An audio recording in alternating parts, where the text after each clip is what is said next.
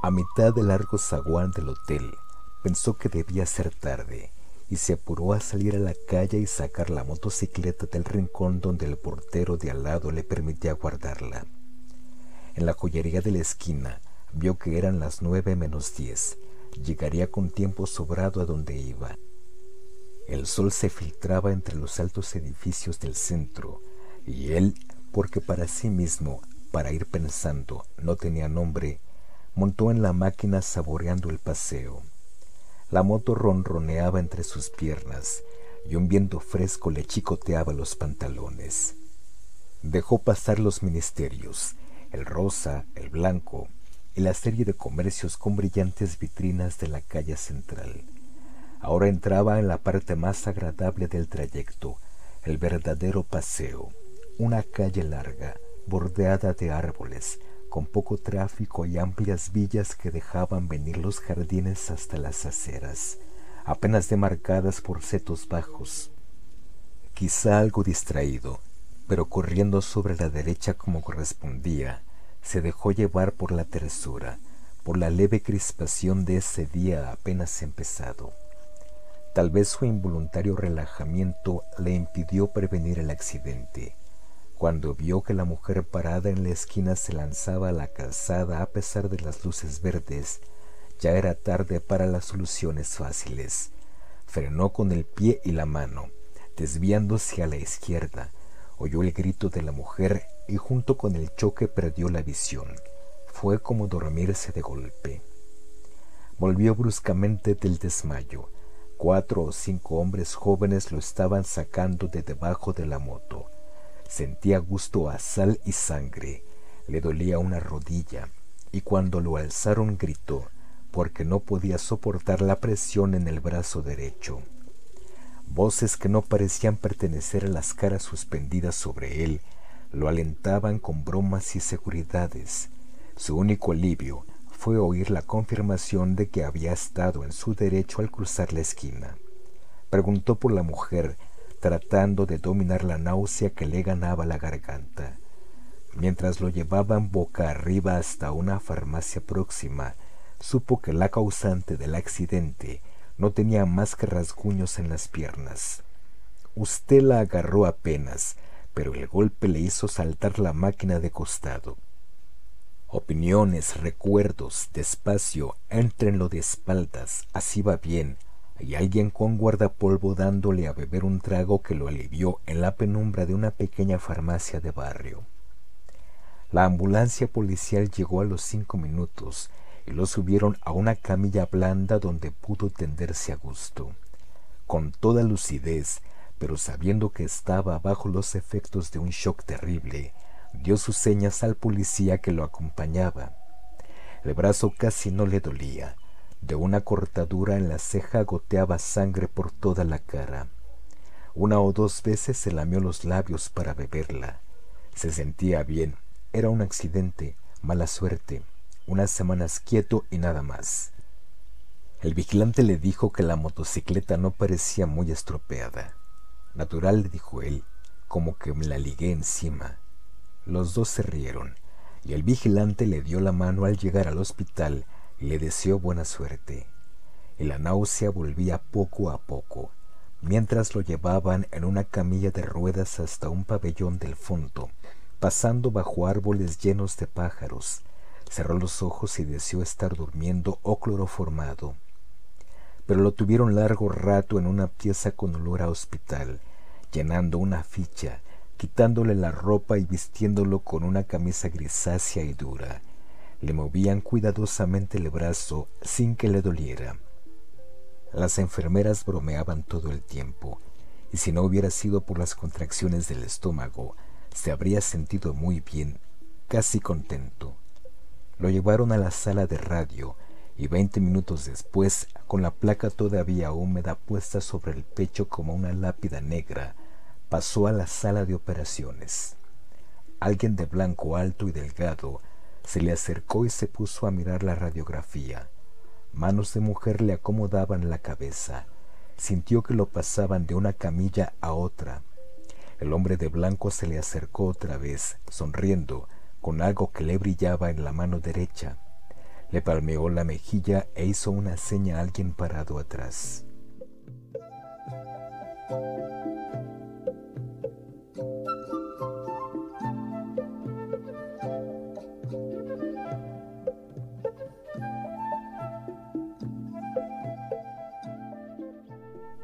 Sueño era curioso, porque estaba lleno de olores, y él nunca soñaba olores. Primero un olor a pantano, ya que a la izquierda de la calzada empezaban las marismas, los tembladerales de donde no volvía nadie. Pero el olor cesó, y en cambio vino una fragancia compuesta y oscura como la noche en que se movía huyendo de los aztecas. Y todo era tan natural, tenía que huir de los aztecas que andaban a casa de hombre, y su única probabilidad era la de esconderse en lo más denso de la selva, cuidando de no apartarse de la estrecha calzada que sólo ellos, los motecos, conocían. Lo que más le torturaba era el olor, como si aún en la absoluta aceptación del sueño algo se rebelara contra eso que no era habitual, que hasta entonces no había participado del juego. Huele a guerra, pensó, tocando instintivamente el puñal de piedra atravesado en su ceñidor de lana tejida. Un sonido inesperado lo hizo agacharse y quedar inmóvil, temblando. Tener miedo no era extraño, en sus sueños abundaba el miedo. Esperó, tapado por las ramas de un arbusto en la noche sin estrellas. Muy lejos, probablemente del otro lado del gran lago, debían estar ardiendo fuegos de vivac un resplandor rojizo teñía esa parte del cielo. El sonido no se repitió. Había sido como una rama quebrada, tal vez un animal que escapaba como él del olor de la guerra. Se enderezó despacio, penteando. No se oía nada, pero el miedo seguía allí como el olor, ese incienso dulzón de la guerra florida. Había que seguir, llegar al corazón de la selva evitando las ciénagas, a tientas, agachándose a cada instante para tocar el suelo más duro de la calzada, dio algunos pasos. Hubiera querido echar a correr, pero los tembladerales palpitaban a su lado. En el sendero en tinieblas buscó el rumbo. Entonces sintió una bocanada horrible del olor que más temía y saltó desesperado hacia adelante. Se va a caer de la cama, dijo el enfermero de al lado. No brinque tanto, amigazo. Abrió los ojos y era de tarde, con el sol ya bajo en los ventanales de la larga sala. Mientras trataba de sonreír a su vecino, se despegó casi físicamente de la última visión de la pesadilla. El brazo enyesado colgaba de un aparato con pesas y poleas. Sintió sed, como si hubiera estado corriendo kilómetros, pero no querían darle mucha agua, apenas para mojarse los labios y hacer un buche. La fiebre lo iba ganando despacio y hubiera podido dormirse otra vez, pero saborear el placer de quedarse despierto, entornados los ojos, escuchando el diálogo de los otros enfermos, respondiendo de cuando en cuando a alguna pregunta.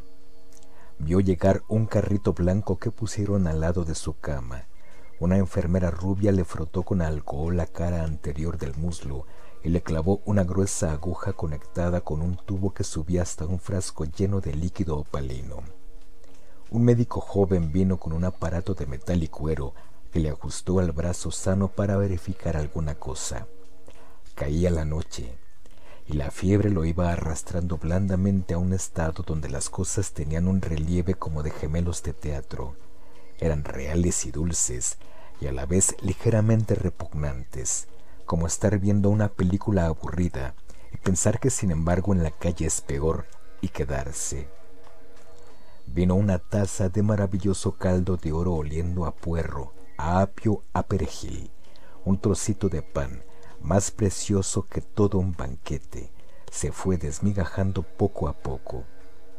El brazo no le dolía nada, y solamente en la ceja, donde lo habían suturado, chirriaba a veces una punzada caliente y rápida. Cuando los ventanales de enfrente viraron a manchas de un azul oscuro, pensó que no le iba a ser difícil dormirse. Un poco incómodo de espaldas, pero al pasarse la lengua por los labios resecos y calientes, sintió el sabor del caldo y suspiró de felicidad. abandonándose.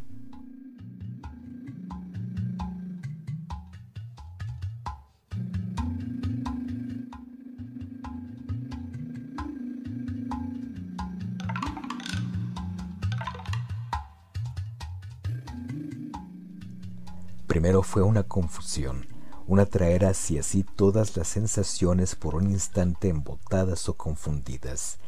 Comprendía que estaba corriendo en plena oscuridad, aunque arriba el cielo cruzado de copas de árboles era menos negro que el resto. La calzada, pensó, me salí de la calzada. Sus pies se hundían en un colchón de hojas y barro y ya no podía dar un paso sin que las ramas de los arbustos le azotaran el torso y las piernas. Jadeante, sabiéndose acorralado a pesar de la oscuridad y el silencio, se agachó para escuchar. Tal vez la calzada estaba cerca, con la primera luz del día iba a verla otra vez. Nada podía ayudarlo ahora a encontrarla. La mano que sin saberlo él aferraba el mango del puñal Subió como el escorpión de los pantanos hasta su cuello, donde colgaba el amuleto protector. Moviendo apenas los labios musitó la plegaria del maíz que trae las lunas felices y la súplica a la muy alta, a la dispensadora de los bienes motecas. Pero sentía al mismo tiempo que los tubillos se le estaban hundiendo despacio en el barro y la espera en la oscuridad del chaparral desconocido se le hacía insoportable. La guerra florida había empezado con la luna y llevaba ya tres días y tres noches. Si conseguía refugiarse en lo profundo de la selva, abandonando la calzada más allá de la región de las ciénagas, quizá los guerreros no le siguieran el rastro. Pensó en los muchos prisioneros que ya habrían hecho, pero la cantidad no contaba, sino el tiempo sagrado. La casa continuaría hasta que los sacerdotes dieran la señal del regreso.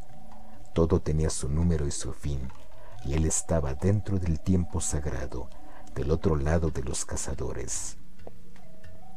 Oyó los gritos y se enderezó de un salto, puñal en mano, como si el cielo se incendiara en el horizonte. Vio antorchas moviéndose entre las ramas, muy cerca. El olor a guerra era insoportable y cuando el primer enemigo le saltó al cuello, casi sintió placer en hundirle la hoja de piedra en pleno pecho. Ya lo rodeaban las luces, los gritos alegres. Alcanzó a cortar el aire una o dos veces, y entonces una soga lo atrapó desde atrás. Es la fiebre, dijo el de la cama de al lado. A mí me pasaba igual cuando me operé del duodeno. Tomé agua y va a ver que duerme bien. Al lado de la noche de donde volvía, la penumbra tibia de la sala le pareció deliciosa. Una lámpara violeta velaba en lo alto de la pared del fondo como un ojo protector.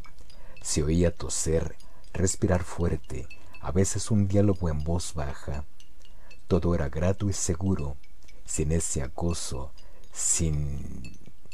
Pero no quería seguir pensando en la pesadilla.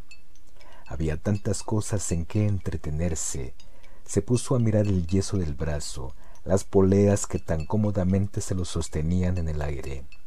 Le habían puesto una botella de agua mineral en la mesa de noche. Bebió del gollete golosamente. Distinguía ahora las formas de la sala, las treinta camas, los armarios con vitrinas. Ya no debía tener tanta fiebre, sentía fresca la cara. La ceja le dolía apenas, como un recuerdo se vio otra vez saliendo del hotel, sacando la moto. Quien hubiera pensado que la cosa iba a acabar así. Trataba de fijar el momento del accidente y le dio rabia advertir que había ahí como un hueco, un vacío que no alcanzaba a rellenar. Entre el choque y el momento en que lo habían levantado del suelo, un desmayo o lo que fuera no le dejaba ver nada y al mismo tiempo tenía la sensación de que ese hueco, esa nada, había durado una eternidad. No, ni siquiera tiempo, más bien como si en ese hueco él hubiera pasado a través de algo o recorrido distancias inmensas. El choque, el golpe brutal contra el pavimento. De todas maneras, al salir del pozo negro había sentido casi un alivio mientras los hombres lo alzaban del suelo. Con el dolor del brazo roto, la sangre de la ceja partida, la contusión en la rodilla. Con todo eso, un alivio al volver al día y sentirse sostenido y auxiliado. Y era raro. Le preguntaría alguna vez al médico de la oficina. Ahora volvía a ganarlo el sueño, a tirarlo despacio hacia abajo. La almohada era blanda y en su garganta afiebrada la frescura del agua mineral. Quizá pudiera descansar de veras, sin las malditas pesadillas. La luz violeta de la lámpara en lo alto se iba apagando poco a poco.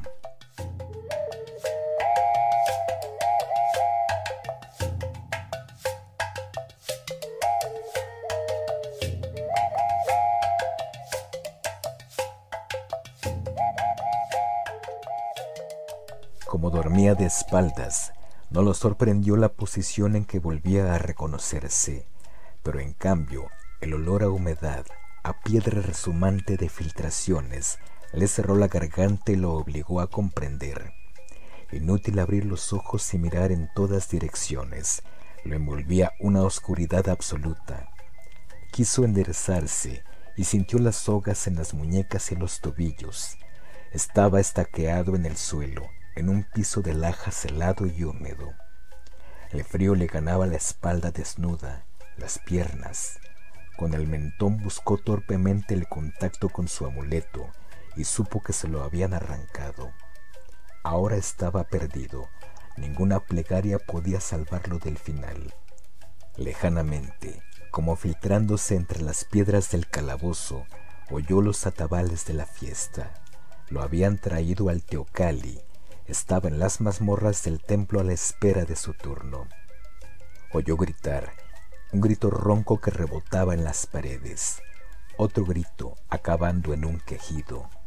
Era él que gritaba en las tinieblas, gritaba porque estaba vivo, todo su cuerpo se defendía con el grito de lo que iba a venir, del final inevitable. Pensó en sus compañeros que llenarían otras mazmorras, y en los que ascendían ya los peldaños del sacrificio. Gritó de nuevo sofocadamente, casi no podía abrir la boca, tenía las mandíbulas agarrotadas y a la vez como si fueran de goma y se abrieran lentamente, con un esfuerzo interminable. El chirriar de los cerrojos lo sacudió como un látigo. Convulso, retorciéndose, luchó por zafarse de las cuerdas que se le hundían en la carne su brazo derecho, el más fuerte, tiraba hasta que el dolor se hizo intolerable y tuvo que ceder. Vio abrirse la doble puerta y el olor de las antorchas le llegó antes que la luz. Apenas ceñidos con el taparrabos de la ceremonia, los acólitos de los sacerdotes se le acercaron mirándolo con desprecio. Las luces se reflejaban en los torsos sudados, en el pelo negro lleno de plumas se dieron las sogas y en su lugar lo aferraron manos calientes, duras como bronce. Se sintió alzado, siempre boca arriba, tironeado por los cuatro acólitos que lo llevaban por el pasadizo. Los portadores de antorchas iban delante, alumbrando vagamente el corredor de paredes mojadas y techo tan bajo que los acólitos debían agachar la cabeza. Ahora lo llevaban, lo llevaban, era el final. Boca arriba, a un metro del techo de roca viva que por un momento se iluminaba con un reflejo de antorcha. Cuando en vez del techo nacieran las estrellas y se alzara frente a la escalinata incendiada de gritos y danzas, sería el fin. El pasadizo no acababa nunca, pero ya se iba a acabar. De repente olería el aire libre lleno de estrellas, pero todavía no andaban llevándolo sin fin en la penumbra roja, tironeándolo brutalmente, y él no quería. Pero cómo impedirlo si le habían arrancado el amuleto que era su verdadero corazón, el centro de su vida. Salió de un brinco a la noche del hospital, al cielo raso dulce, a la sombra blanda que lo rodeaba. Pensó que debía haber gritado, pero sus vecinos dormían callados en la mesa de noche, la botella de agua tenía algo de burbuja, de imagen traslúcida contra la sombra azulada de los ventanales. Jadeó, buscando el alivio de los pulmones, el olvido de esas imágenes que seguían pegadas a sus párpados. Cada vez que cerraba los ojos, las veía formarse instantáneamente y se enderezaba aterrado pero gozando a la vez del saber que ahora estaba despierto, que la vigilia lo protegía, que pronto iba a amanecer con el buen sueño profundo que se tiene a esa hora, sin imágenes, sin nada. Le costaba mantener los ojos abiertos, la modorra era más fuerte que él. Hizo un último esfuerzo, con la mano sana esbozó un gesto hacia la botella de agua. No llegó a tomarla. Sus dedos se cerraron en un vacío otra vez negro, y el pasadizo seguía interminable, roca tras roca, con súbitas fulguraciones rojizas, y él boca arriba gimió apagadamente porque el techo iba a acabarse. Subía abriéndose como una boca de sombra, los acólitos se enderezaban y de la altura una luna menguante le cayó en la cara donde los ojos no querían verla. Desesperadamente se cerraban y abrían, buscando pasar al otro lado, descubrir de nuevo el cielo raso protector de la sala. Y cada vez que se abrían era la noche y la luna mientras lo subían por la escalinata, ahora con la cabeza colgando hacia abajo, y en lo alto estaban las hogueras, las rojas columnas de humo perfumado, y de golpe vio la piedra roja, brillante de sangre que chorreaba, y el vaivén de los pies del sacrificado que arrastraban para tirarlo rodando por la escalinata del norte. Con una última esperanza, apretó los párpados, gimiendo por despertar. Durante un segundo creyó que lo lograría, porque otra vez estaba inmóvil en la cama a salvo del balanceo cabeza abajo, pero olía la muerte, y cuando abrió los ojos, vio la figura ensangrentada del sacrificador que venía hacia él con el cuchillo de piedra en la mano. Alcanzó a cerrar otra vez los párpados, aunque ahora sabía que no iba a despertarse, que estaba despierto, que el sueño maravilloso había sido el otro, absurdo como todos los sueños, un sueño en el que había andado por extrañas avenidas de una ciudad asombrosa, con luces verdes y rojas que ardían sin llama ni humo, con un enorme insecto de metal que zumbaba bajo sus piernas.